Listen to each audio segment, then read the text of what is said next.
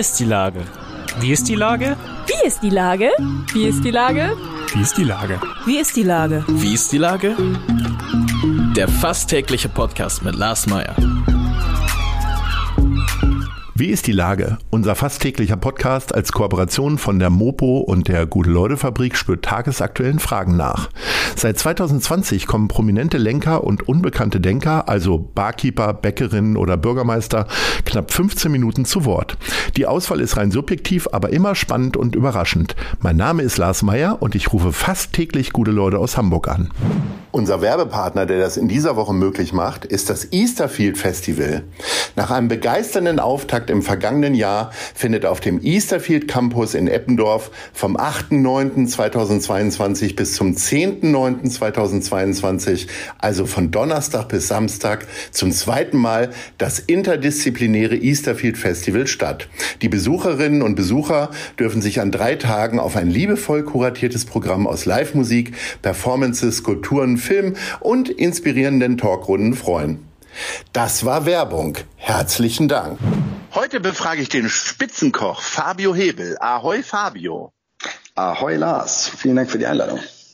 Lieber Fabio, äh, du hast mittlerweile zwei Restaurants und eine Bäckerei, wenn ich richtig durchgezählt habe, die alle nah beieinander liegen. Machst du dann so täglichen Rundgang durch St. Pauli und machst Chefvisite in deinen Läden oder wie sieht dein Tagesablauf aus?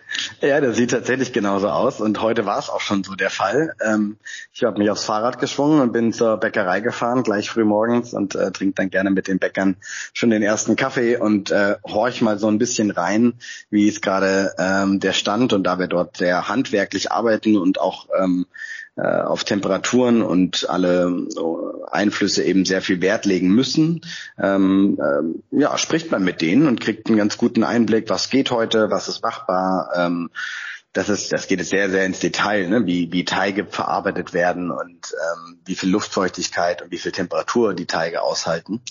Und äh, dann trinken wir mit denen gerne einen Kaffee. Manchmal bediene ich auch schon die ersten Kundinnen und Kunden bin gerne auch am Kaffeetresen und halt so den ersten Schnack des Tages. Ähm, dann gehen bei mir die äh, die Meetings los. Ich habe ja noch äh, zwei weitere Firmen, ähm, ein Startup und meine eigene Agentur, wo dann die ganzen Dailies und Weeklies erstmal stattfinden, so ab 9.30 Uhr bis meistens so gegen 11, 11.30 Uhr. Und dann hat man einmal alles so ein bisschen abgeklopft. Und dann geht's in die Seafood Bar und dann höre ich dort mal in die Küche und ähm, in die Buchhaltung, die sitzt da direkt um die Ecke. Und ähm, dann laufe ich rüber ins Restaurant Hebel und schaue dort, ob äh, alles nach, nach Plan läuft und alles recht ist. Und oft, es gibt ja bei so vielen Mitarbeitern, die wir dankenswerterweise haben, gibt's ja immer ein paar Punkte, die man besprechen muss. Und äh, dann hört man da einmal tief hin und dann ist schon Mittagszeit äh, und dann beginnt die eigentliche Arbeit erst. Ähm, aber ja, ich mache das sehr gerne. Ich liebe diese Läden. Ich bin da brutal gerne, fühle mich wahnsinnig wohl und ähm, mag das sehr, einfach mal hinzuhören und zu gucken, wie ist denn der Stand, wie ist die Situation und was gibt's gerade Neues. Also am Tresen stehst du häufiger in der Bäckerei, aber wie oft stehst du denn noch an der Pfanne oder am Kochtopf? Um, da stehe ich tatsächlich am wenigsten von ähm, allen Bereichen. Also ich mache äh, sehr oft äh, den Gastgeber und auch den Sommelier in einem der Restaurants und äh, bediene die Gäste. Bin auch oft an der Bar zu finden im in der XO Seafood Bar. Ähm, aber tatsächlich kochen, das ist nochmal ein ganz anderes Feld, weil in der Küche kann man nicht mal eben so weg. Äh, das sind feste Posten, ähm, die nimmt man ein für einen ganzen Tag oder einen ganzen Abend. Da kann man nicht mal eben sagen, hier machst du mal kurz weiter. Ich, ich muss mal eine Stunde den Salat. genau.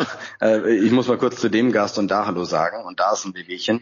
Ähm, deswegen habe ich mich aus der Küche so ein bisschen verabschiedet, also aus der operativen Küche und ähm, leite quasi die Kulinarik eher äh, so ein bisschen im Hintergrund und äh, tausche mich in meinen Küchenchefs und Küchenchefinnen ähm, äh, sehr, sehr gut aus und das ist auch sehr, sehr wichtig. Also wir haben von der Hierarchie das so aufgebaut, dass es ähm, Küchenchef gibt, das bin äh, ich im weitesten Sinne oder ein Küchendirektor und ähm, dann gibt es sogenannte Executive Head Chefs, äh, wenn man die internationale Position nimmt. Das ist dann der ausführende Küchenchef, die die wirklich in dem Moment die Küche auch leiten. Das ist wie ein Barchef oder ein Sommelier oder ein Restaurantleiter. Wie wichtig ist denn St. Pauli für dich? Also du bist ja im Grunde äh, konzentriert auf der auf die Paul-Rosen-Straße. Äh, was macht das mit dir, dieses Viertel? Und kannst du dir das Gleiche vielleicht auch in Winterhude vorstellen? Mm, ich könnte mir vorstellen, dass wir an einen anderen Standort irgendwann gehen. Ähm, ja, das kann und will ich gar nicht verneinen, denn die Flächen werden immer rarer. Und trotzdem bin ich hier ein Stück weit auch zu Hause. Ich bin ja gebürtiger Freiburger, aber seit 15 Jahren in Hamburg und auch seit 15 Jahren auf St. Pauli, entweder wohnhaft oder tätig, wie Restaurant Hebel seit zwölf Jahren. Und äh, mir ist das schon wichtig. Es war auch eine, eine, eine strategische Entscheidung, ähm, ganz klar auf St. Pauli die Läden zu haben, weil es eben, also mit dem Fahrrad bin ich in drei Minuten auch in der Begerie oder in acht Minuten zu Fuß. Ähm, da ist man ja relativ schnell. Und, und trotzdem haben wir ja auch mit, wie jeder andere, mit, ähm, ja, mit Themen zu kämpfen. Jetzt gerade geht es sehr viel um das Thema Lärmschutz, äh, der auf St. Pauli mittlerweile recht groß geschrieben wird, dass die Anwohner mehr geschützt werden. Das macht uns die tägliche Arbeit nicht gerade leichter. Und ähm, dann guckt man schon, äh, wie, wie weit haben wir denn hier eine Zukunft? Wie, wie wird sich die Stadt denn entwickeln? Wem gehört die Stadt? Sind es Gewerbetreibende, sind es Anwohner oder muss es da vielleicht mal äh, meditative Gespräche geben, ähm, dass man sich das eben teilt? Und aber da, das ist gerade ein aktuelles Thema. Es ist sehr, sehr akut, was hier gerade los ist. Und klar, ähm, screent man das einmal alles und sagt, okay, ist der Standort Restaurant Hebel denn noch der richtige für uns oder brauchen wir vielleicht mehr Platz? Und dann wäre es vermutlich nicht Winterhude, sondern ich würde eher in andere Bereiche gehen, wo wir wirklich Platz hätten, wo man auch noch eine, eine gute neue Entwicklung mitgehen kann. Ich bin großer äh, Fan von Rotenburgs Ort und der Entwicklung, die zwar langsam ist, aber sie immerhin langsam kommt. Oder auch unser neuer Stadtteil Grasbrook, äh, der lockt mich schon auf jeden Fall. Und ich bin noch nicht am Ende meiner Konzeption, weil da ist auf jeden Fall noch ein bisschen was drin. Ich selbst habe einen sehr guten Freund, der in Freiburg lebt, der quasi als Nordlicht darunter gezogen ist. Ja. Und der prahlt immer wieder ah, mit dem guten Wetter und dass man einfach auch ganz schnell mal so ein bisschen in die Berge hochfahren kann. Wo würdest du sagen, liegt denn der Vorteil von Hamburg gegenüber Freiburg? Ich bin sehr schnell am Meer. Das war für mich wichtiger als die Berge. Äh, das hat mich schon immer mehr gecatcht. Äh, wahrscheinlich ist die Wiese halt immer grüner ähm, beim Nachbarn oder da, wo man eben nicht ist. ja. Und wir haben früher mal gesagt, wenn Frankreich nicht wäre, leck Freiburg am Meer. Ähm, das war leider nicht machbar. Und äh, wir sind tatsächlich, bin ich mit meinen Eltern, äh, ein Teil der Familie kommt aus Skandinavien, sind wir nach Skandinavien gefahren ähm, oder wir sind tatsächlich an die Nordseeküste und haben dort unsere gesamten Urlaube verbracht. Das war auch teils gesundheitlicher Natur mit Kur und Co. Ähm, und ich habe da immer schon eine sehr enge Connection zu gehabt. Und dann ja, kam das Angebot aus Hamburg vor ja, 15 Jahren. Ziemlich auf den Tag genau, um ehrlich zu sein. Übermorgen auf den Tag genau. Vor 15 Jahren bin ich nach Hamburg gekommen.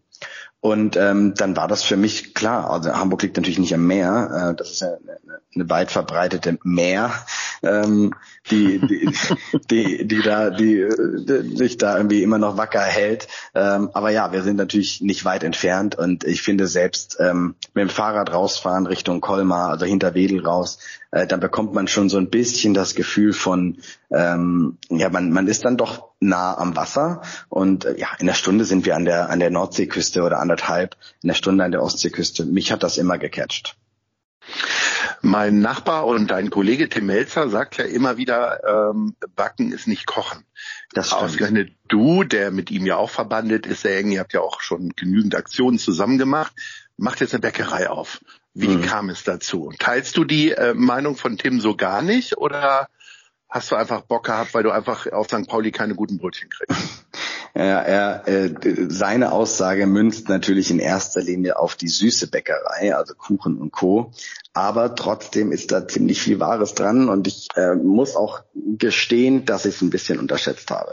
Also die, der Grundgedanke, eine eigene Bäckerei zu machen, war erstmal dass ich darauf Bock habe. Ich bin Süddeutscher, ich stehe auf gutes Brot, ich bin damit aufgewachsen, wir haben unsere Brote selber gebacken. Ähm, schon als junger Kerl tatsächlich mit Oma noch im sogenannten Backhäusle ähm, hat man ähm, im Feuerofen, haben die Dorfältesten, meistens Damen, äh, Brote gebacken und die wurden dann verteilt an die, an die Leute im Dorf. Äh, teilweise über 150 Brote an so einem Tag.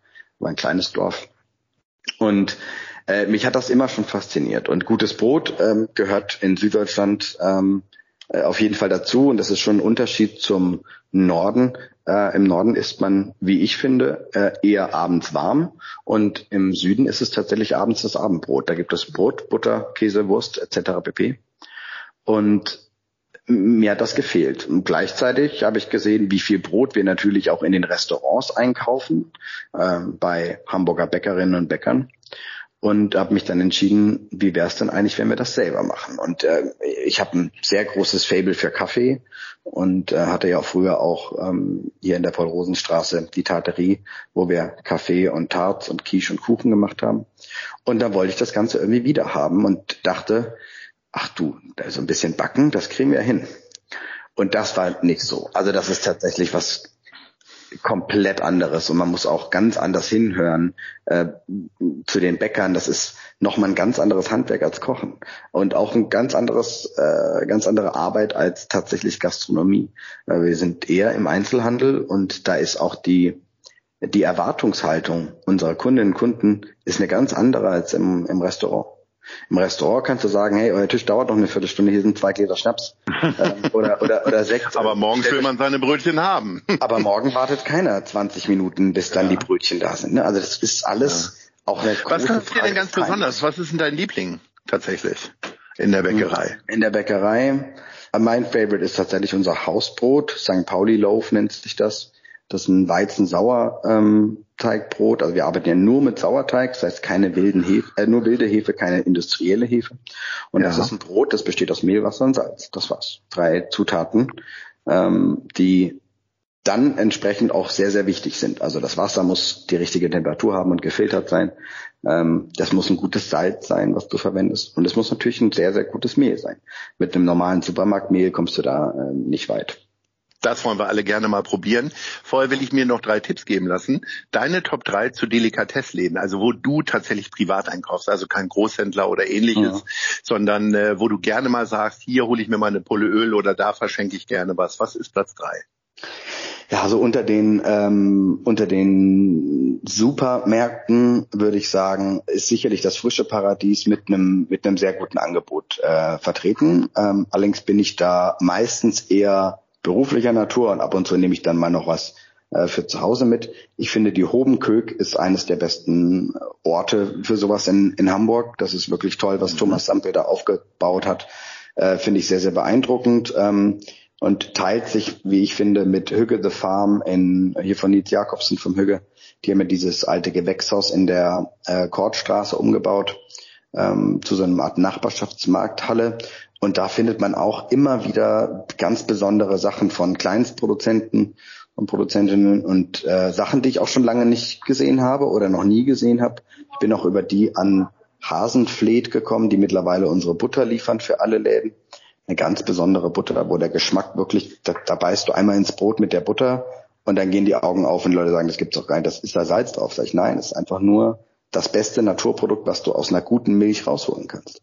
Und dann, dann geht mir auch das Herz auf. Also wenn Grundprodukte schon so für sich selbst sprechen, äh, das ist der absolute Wahnsinn. Das äh, liebe ich sehr. Wenn ich noch ein 3,5 anhängen kann, ist es der mhm. Heidehof in Wedel mhm. draußen. Mhm. Die haben samstags den Hofladen auf von, von 12 bis 3. Und da bin ich auch so wahnsinnig gern, weil dieser, dieses Flair da, der Vibe, die Leute und dann dieses direkt geerntete Gemüse. Also morgens geerntet, mittags liegt's im Hofladen und du nimmst dir einen Bund Karotten mit. Das ist schon ein Knaller. Also äh, mir geht nicht nur das Herz auf, sondern mir läuft das Wasser im Mund zusammen, wenn du so erzählst. Äh, gerne bald wieder, lieber Fabio. Ich wünsche dir äh, wirklich ein sehr erfolgreiches Händchen, weiterhin St. Pauli ein bisschen zu kultivieren mit gutem Essen, muss man ja mal so sagen. Es gibt ja noch ein paar mhm. andere da, aber ich Klar. finde, du machst das ganz toll von außen betrachtet und insofern sprechen wir uns gerne bald wieder. In diesem Sinne, ahoi. Ahoi, vielen Dank. Eine Produktion der Gute-Leute-Fabrik in Kooperation mit der Hamburger Morgenpost.